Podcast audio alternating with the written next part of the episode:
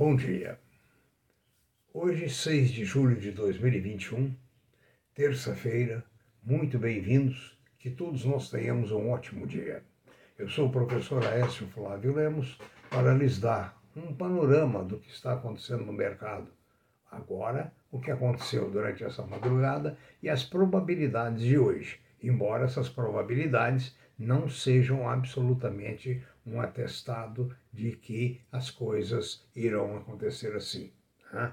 Quero lembrar, por exemplo, que um incêndio como houve ontem no Golfo do Pérsico altera preço disso ou daquilo, do petróleo, enfim, nós estamos sempre sujeitos a problemas temporais da natureza e os piores, de natureza política, porque esses sempre são é, indigestos. Né? Por favor, inscreva-se em nosso canal, sua inscrição é muito importante para nós. É gratuita e manifeste sempre o seu uh, like, uh, por gentileza. Para nós é importante saberem onde estamos e o que estamos fazendo e se estamos sendo úteis para você.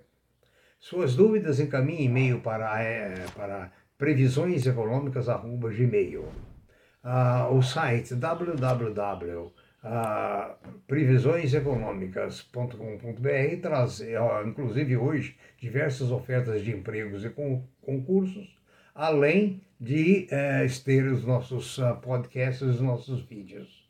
Uh, por favor, nós não induzimos ninguém a comprar nada, nós apenas tentamos prevenir para que você faça a melhor aplicação possível. Essa é a nossa intenção. ok? Ah, o petróleo fechou muito forte em Nova York, prejudicando muito o bolso do brasileiro. O petróleo fechou em Nova York a 77,30. O reflexo aqui dentro é muito forte. Inclusive, hoje já temos aumento dos combustíveis. Esse, isso quando o petróleo estava a 75. Subiu 2 dólares. Deve vir mais chumbo aí pela frente. As bolsas asiáticas terminaram em sistema misto, sendo Tóquio e Xangai em alta, as outras em baixa. A Europa opera no momento em baixa. Nos Estados Unidos espera-se uma alta hoje, de vez que o mercado esteve fechado ontem devido à comemoração do Independence Day. Ah, no Brasil, a previsão é de baixa, porque o termômetro político está quente e as temperaturas imprevisíveis, infelizmente. Ah, o dólar reagiu ontem, já subiu para 5,09. O euro passou dos 6 outra vez, 6,04. Os metais duros, o ouro subiu bem, 1.808 dólares a onça Troy. A prata, 26,77. O cobre, 438 dólares. O alumínio, 2,559. A, o paládio, a 1.109. E a platina, a 1.113 dólares. As commodities misto, com soja, açúcar e madeira para cima, as outras em baixa. Né? Ah, comentando aqui rapidamente, a Cosan está lançando 2 bilhões de reais em debêntures. Deverá oferecer uma boa rentabilidade e um investimento numa empresa respeitável. O Congresso norte-americano está em recesso esta semana. E a reforma fiscal no Brasil está provocando verdadeiro vendaval. A indústria de construção civil diz que essa reforma inviabiliza as suas construções. Né? Declarações, inclusive, de pessoas dentro da Receita Federal dizem que a classe média será altamente onerada. E muitas outras pressões são feitas ao governo, que já se manifesta propício à negociação. O que é necessário porque nós sabemos que aumento de impostos não representa melhora no custo de vida para o povo em geral, infelizmente. Vamos aos comentários. A pergunta inicial é: quais são as principais variáveis que devem chamar a atenção do investidor e que ele deve ficar atento a essas variáveis que poderão influenciar muito no mercado eh, financeiro? Primeiro, o S&P, que está atingindo máximas e máximas, e a inflação norte-americana. É, logicamente, aí está embutido a política do Banco Central do, dos Estados Unidos, o Federal Reserve. Segunda coisa, o destino do Bitcoin, que é que vai acontecer com o Bitcoin? Terceiro, a reforma tributária no Brasil.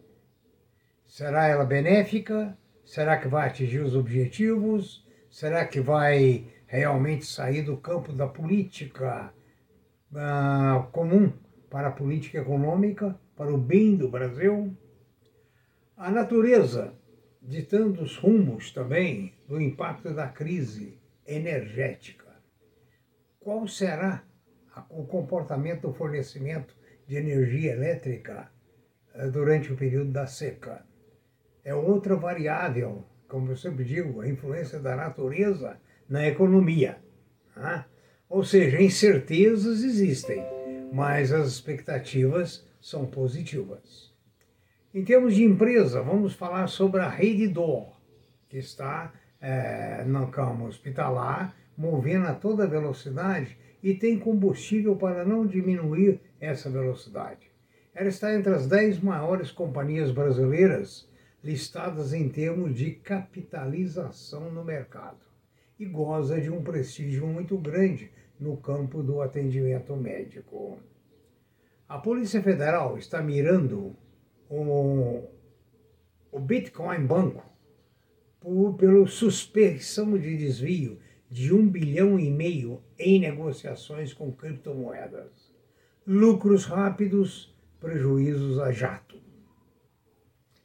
A disparada de preço dos imóveis nos Estados Unidos chama a atenção, gente. Em 2008, os imóveis dispararam tanto, o endividamento do cidadão cresceu tanto que nós tivemos a crise de 2008. Lógico que tem muito brasileiro investindo em, em títulos imobiliários nos Estados Unidos, mas um pouco de prudência e caldo de galinha não vai fazer mal nenhum. Agora vamos falar de algumas ações que estão recebendo recomendações da maioria de analistas. Não é recomendação de compras, mas sim recomendação de orientação da sua carteira. Aquilo que você deve reforçar ou não sair ou entrar, enfim, é para isso que servem as informações. A Simpar é uma das recomendações positivas. A PetroRio, petróleo, é outra. A Aeres, a produção energética é, principalmente energia solar e eólica. A Hermes Pardini Laboratórios, uma empresa muito forte. A Tegma, a CVC Viagens, ou seja, à medida que a pandemia fosse afastando, as viagens vão voltar, assim como o faturamento da CVC e outras análogas. A Santos Brasil é outra empresa que deve deslanchar muito nos próximos meses. A Ferbasa, a Ferbasa, a PETS e o Grupo Vamos. Sobre a Tegma, eu tenho que acrescentar, como nós já falamos aqui, sobre a fusão com a JSL. Criar-se-á uma importante empresa rodoviária logística brasileira. De posse dessas informações e outras, tome as suas decisões, oriente a sua carteira e seja o mais feliz possível nos seus negócios.